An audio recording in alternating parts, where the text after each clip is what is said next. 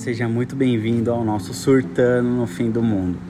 No episódio de hoje eu quero conversar com vocês sobre algumas coisas, gente, que às vezes passam na minha cabeça e eu fico assim pensando, putz, cara, será que só acontece comigo? We expected something, something better than before. We expected something more.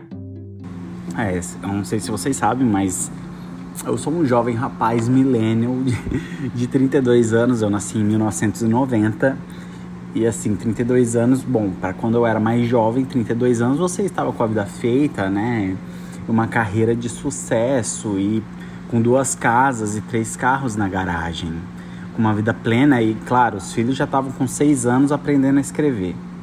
Eu acho que a nossa circunstância social mudou bastante, né? Primeiro que hoje em dia, se o seu pai não tem um respaldo financeiro, muito dificilmente você vai conseguir comprar uma casa, uma moto, é muito complicadinho, ao menos que você entre num financiamento para pagar o resto da vida.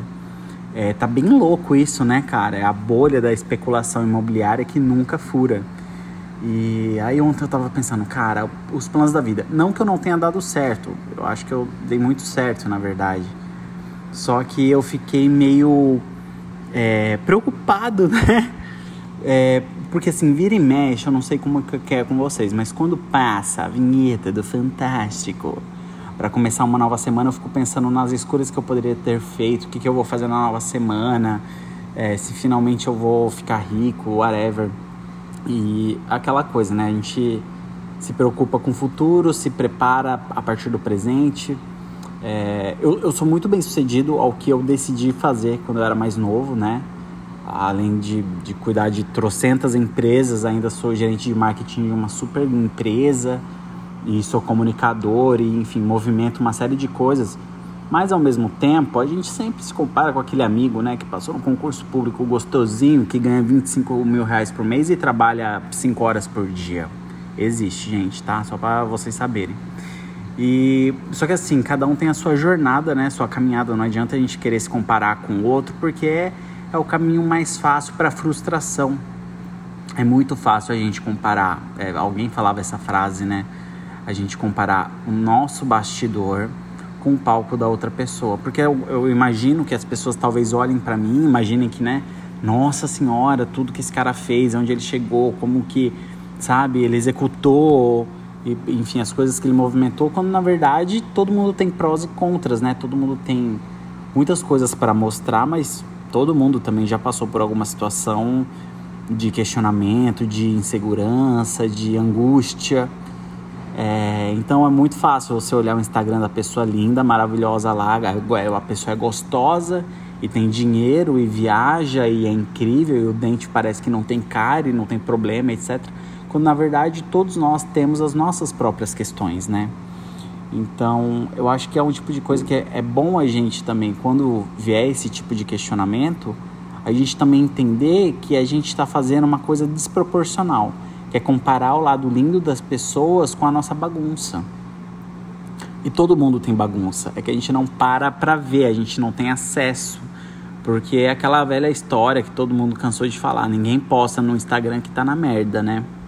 Muito raramente. E quem posta também o povo sai correndo, porque ninguém quer também ficar absorvendo a merda dos outros.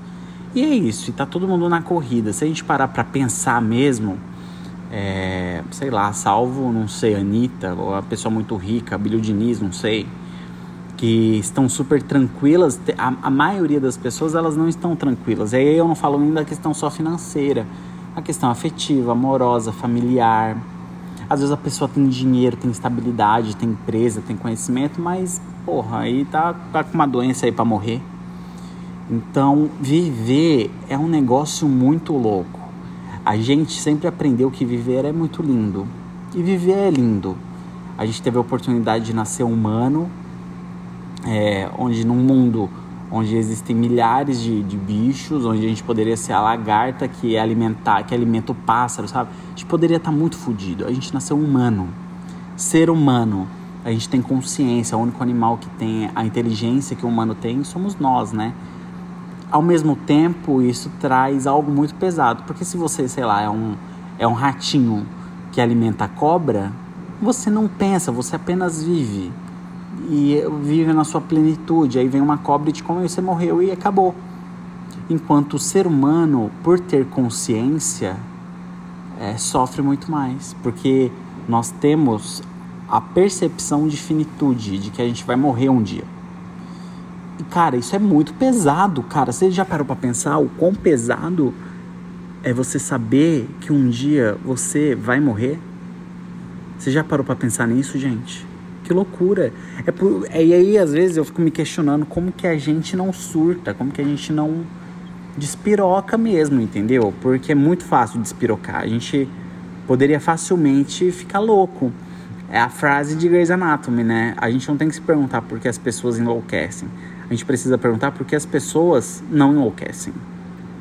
Porque as coisas que a gente vive, as circunstâncias que a gente está, é muito mais fácil a gente pirar do que a gente achar a vida normal, né? Olha que, que, que linha de raciocínio positiva, né, para essa, essa semana no nosso podcast. Meu Deus do céu.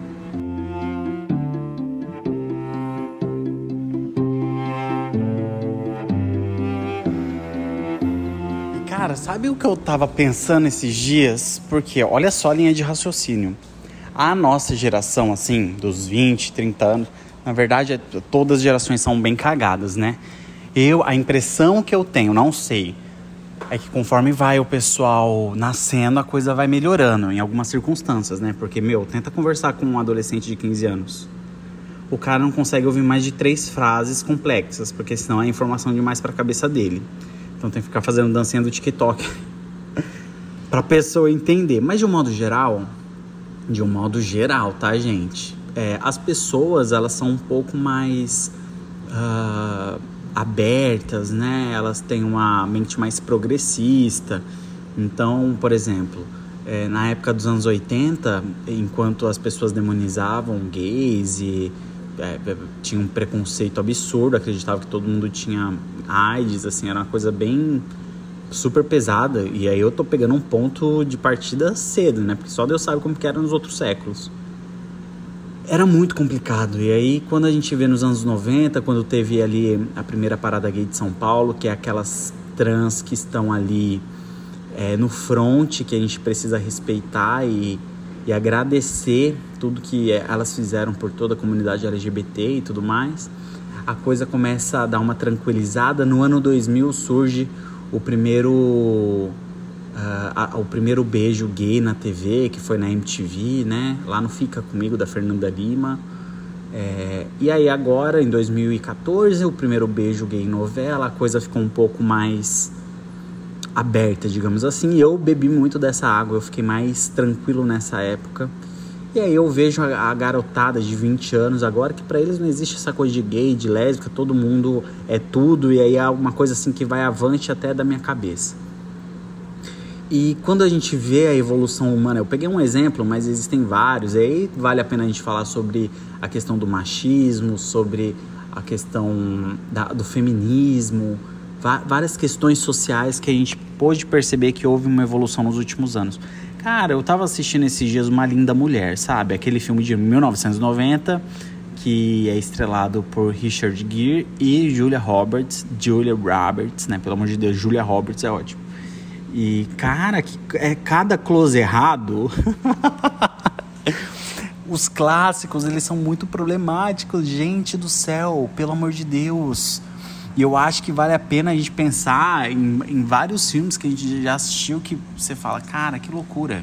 Cara, então eu vou citar alguns filmes aqui que eu já assisti, que muito provavelmente você também já assistiu, que a gente ama, mas poxa, a gente precisaria colocar a mão na consciência para perceber o quão errado é. E nessa lista eu vou começar com Nunca Fui Beijada. Em décimo lugar, é o top 10 aqui que é um filme que não sei se vocês lembram, mas é da Drew Barrymore, que é muito fofinha, é a história de uma jornalista que se infiltra numa escola de ensino médio para tentar descobrir uma reportagem sobre a vida dos adolescentes. E aí, o que já é estranho por si só. E a, um dos professores da garota se apaixona por ela, que em tese tem 17 anos, o que é um super problema, entendeu? E aí a, a, mens a mensagem do filme é que para as pessoas gostarem da Josie, que é uma jornalista de 25 anos e tudo mais, que ela tem uma autoestima baixa, que nunca beijou, ela precisa mudar o estilo, ser popular, porque só assim ela vai ter amigos e ser respeitada, o que é super triste. Cara, vocês lembram do surto que foi o filme O Amor é Cego? Que era a história de um filme maravilhoso, é da maravilhosa, aliás, Gwyneth Paltrow, que é uma fofa maravilhosa, que assim, é o seguinte, é a história de um cara que depois de ser hipnotizado, ele passa a ver as pessoas segundo a sua beleza interior, que foi o Jack Black que fez e tal. E aí, ao conhecer Rosemary, que é uma mulher obesa e muito encantadora, ele começa a ver ela magra, com corpo padrão. E, putz, sabe? E aí ele só vê é, é, e os amigos zoam ele por ele estar tá com uma mulher gorda e o caramba. E assim, ele é extremamente gordofóbico e problemático. Tanto que eu acho que nem vai mais ao ar, né? Tipo, nunca mais vi na sessão da tarde. Mas foi um sucesso absurdo. Eu acho que 2002, 2003, que ele, foi 2001 que ele foi lançado. E, cara, puta, que merda, sabe? Quem foi que. Como isso era normalizado? Eu acho que até certo ponto ainda é, gente. Porque, ó, vocês sabem que eu tenho uma variação de peso muito louca. Eu engordo e emagreço maravilhosamente. E às vezes eu tenho essa, essa questãozinha aí que é bem doida, sabe? O povo fica, acha normal pegar na minha barriga e falar, nossa, você deu uma engordadinha, pegar no meu. Fih, se controla. Gente, close errado. Então, gente, desculpa colocar água no shopping de vocês, mas nós também precisamos falar de Toy Story. É duro ouvir, mas esse filme também tem elementos super machistas. As brincadeiras do Andy, as personagens femininas como a Beth, a Senhora Cabeça de Batata, por exemplo, são sempre vítimas a serem resgatadas, nunca são heroínas.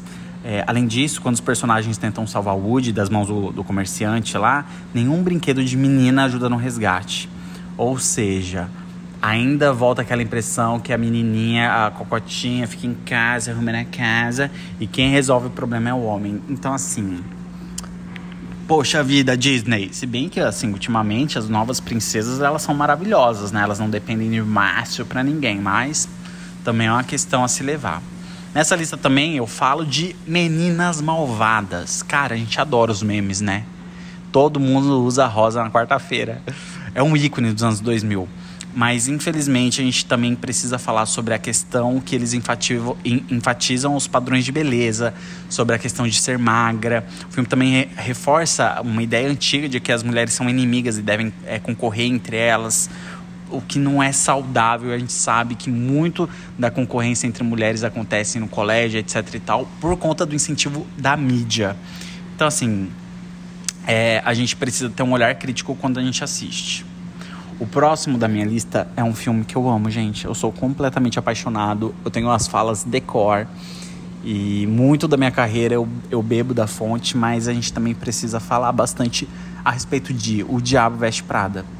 É, o, o, problema do Diabo Veste Prada, gente, é assim, Mary Streep, rainha, né, cara? Só que é muito problemático quando assuntos são os padrões de beleza, que a gente já sabe, onde a Andy precisa emagrecer horrores, que o povo olha para ali assim, puta que pariu, Anne Hathaway magérrima de tudo e ela se coloca numa posição de gorda ali, né? O sistema, o filme, enfim, o roteiro coloca e ela fica muito feliz quando no final do filme ela tá um pouquinho mais magra. Fora isso, a gente sabe que o Nate, o namorado dela, gente, que sempre foi dado como coitado, é um belo do macho escroto que não consegue ver o sucesso da Andy é, no jornal o esforço que ela tá tendo para ter uma carreira legal, bacana e tal. E ainda ela é tida como é, meio que vendida no filme, cara. Meu, teve uma vez que ele ficou puto porque é, ele achava que o aniversário dele era mais importante do que uma oportunidade que ela teve, sabe? Ai, gente, olha, realmente. E a gente, e é muito louco como a gente leva a pensar que o cara tá com razão, né? Meu Deus. Outro filme da Anne Hathaway que a gente precisa questionar é o Diário da Princesa, que eu também amo, gente. Imagina, a garota é humilhada em boa parte do filme por sua aparência, porque usa aparelho, cabelo enrolado, etc. E aí, quando descobre que é princesa, precisa passar por um trato, ficar apresentável, ou seja, alisar o cabelo. Essa é uma situação bem bizarra que eu acho que existem influenciadores muito melhores que eu que podem falar a respeito disso, mas que realmente, né, a gente consegue entender porque tantas meninas alisavam os cabelos nos anos 2000, né? Muito triste. Meu, agora eu vou falar para vocês de Cinderela, ou então grande parte dos filmes de princesa, mas eu tô pegando aqui da Cinderela especificamente porque são bizarros. Esses filmes, gente, de princesa são, assim, extremamente preocupantes, né? É, a, a, Cinderela, além de ser obrigada a trabalhar para madrasta e as irmãs, que são bem aquela questão de estereótipo de desavença entre mulher, ela ainda tem que se passar por uma transformação para ser bem vista socialmente. É, talvez o grande problema esteja no fato que ela tem que esperar um homem para poder viver feliz para sempre. E todas as narrativas de princesa, até então, essas mais antigas, é o cara que vai salvar, é o cara que vai beijar e levar, ah, é feliz para sempre com o boy. E todo mundo sabe que o começo do casamento, às vezes, na verdade, é o início do pesadelo, né? ah, por isso que é tão legal Frozen, cara. Porque, tipo, quem salva a mocinha é a irmã dela. Eu acho isso bafo, um bafo. É muito legal. Outro filme que a gente também precisa falar a respeito é Homem-Aranha. Ou boa parte dos filmes de herói, né? Porque é, é, é bizarra a forma como todo herói. E aí eu sei que vai ter gente que fala, ai, Paulo, que saco, deixa a gente aproveitar o filme. Eu sei que é legal. Mas, poxa vida, o, o herói sempre tem que salvar a mocinha, gente. A mocinha não consegue se resolver, cara. Inferno. A Mary Jane é o exemplo perfeito de uma mulher que tá lá só pra atrapalhar o cara porque ele sente problemas emocionais por causa dela, porque ele precisa salvar ela, etc e tal. É acaba que todo o contexto do filme fica nas costas da bichinha, coitada, não tem nada a ver com isso. Outro filme que é um pouco mais recente, que aí é realmente é o caso de se questionar, né? Porra, 2015, 50 Tons de Cinza, que enfim, vem, num discurso de liberdade feminina, de escolha, bibibi, quando na verdade tem problemas bem profundos. A, a, a menina lá, Anastácia, né, gente? Eu, eu, Anastasia, eu sempre erro o nome dessa mulher. Ela sofre abuso psicológico sexual o tempo todo pelo Grey lá. E tudo isso é escondido no discurso que, ah, mas ela queria, ela assinou o papel, bibibi, ela tá vivendo a sexualidade dela. Amor, Aprende com Madonna nos 80, querida. Aquilo lá é bizarro. O cara é um escroto do cacete. Ai, que ódio. E para fechar essa lista, eu não posso deixar de falar do, do Crepúsculo. Crepúsculo, que é a história do Edward e a Bella, é, que é super bonitinho, aí todos têm memória afetiva disso aí, mas a gente está falando sobre um controle psicológico que, o, que, que, que o que o Edward exerce sobre ela, que é bizarro, porque além de controlar a vida dela, o cara ainda faz um estoque bizarro, entra no quarto dela toda noite sem ser, sem ela ter conhecimento, querido, se controla. Eu acho que a gente precisa questionar. Eu acho que esses filmes já passaram. Vale a pena a gente sempre. Eu, eu tava vendo que no Viva, da Cor do Pecado, antes de começar os capítulos, eles colocam uma tarja lá falando que é, era a questão da época, etc. Porque da cor do pecado é outro, outro problema, né? Esse nome e tudo mais. Então a gente precisa assistir, a gente pode se divertir tendo conhecimento de que aquilo é algo ultrapassado e a gente precisa realmente questionar os estúdios quando eles lançam alguma coisa nova, enfim, a gente tem que tomar muito cuidado com o que a gente consome e cobrar. Porra, a gente pode se divertir assistindo Homem-Aranha, a gente pode dar risada das coisas, etc e tal, mas uma mão, uma mão na pipoca, outra mão na consciência, não é mesmo, meus amores?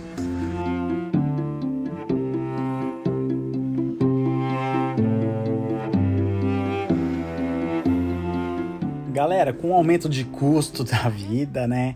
É, hoje em dia tudo é caro, né? Graças a esse governo infeliz, né? Que piorou as coisas e tudo mais.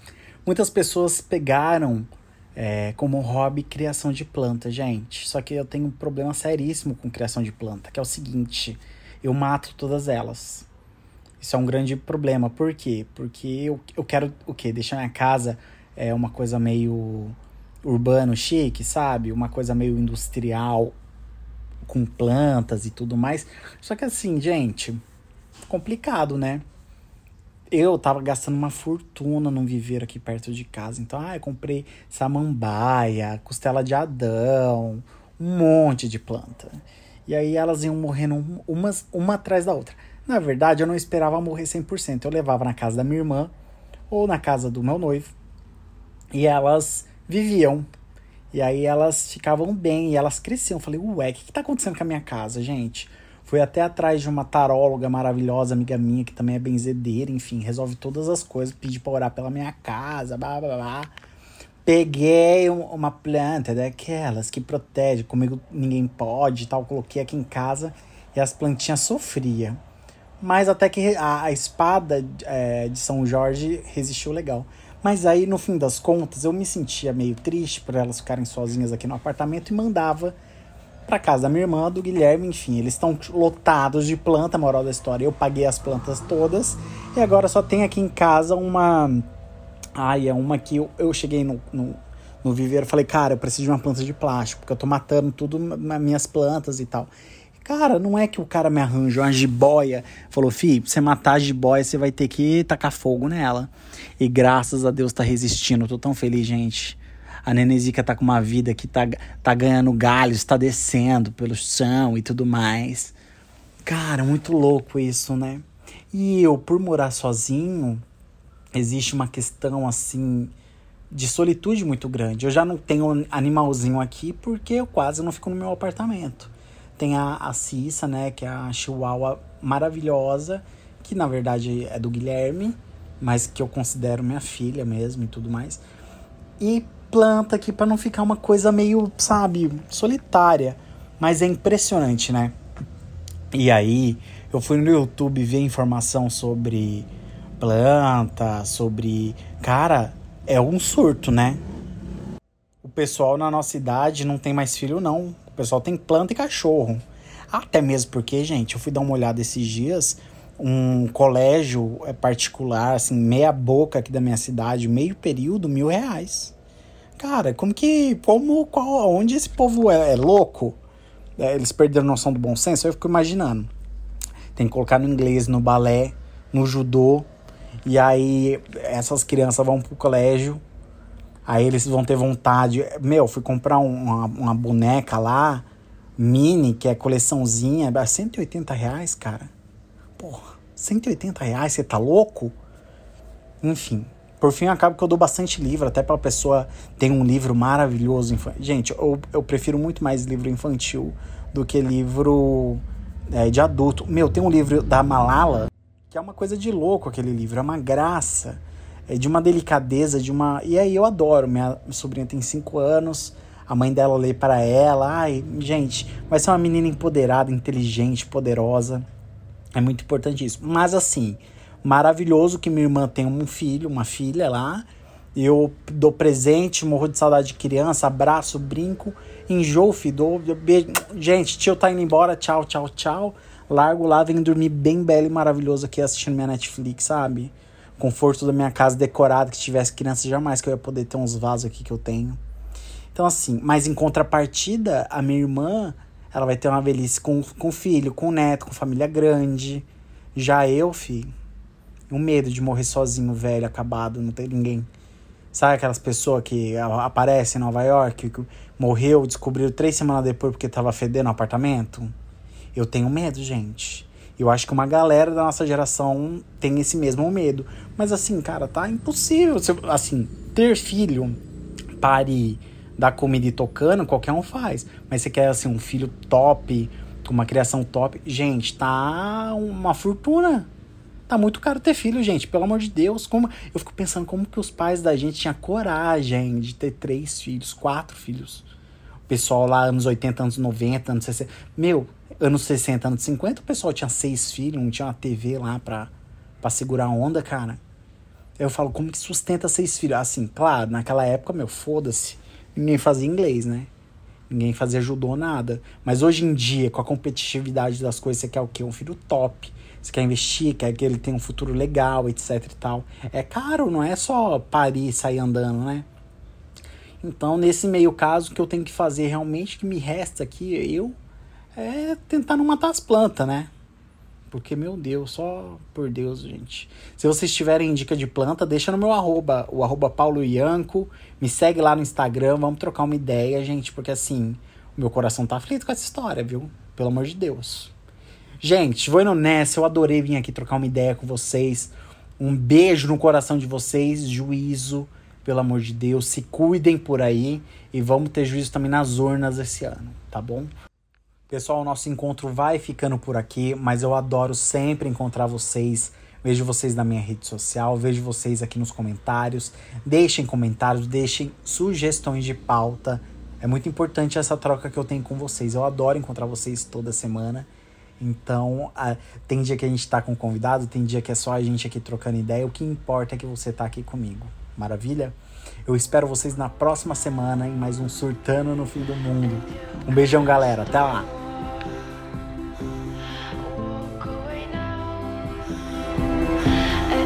gonna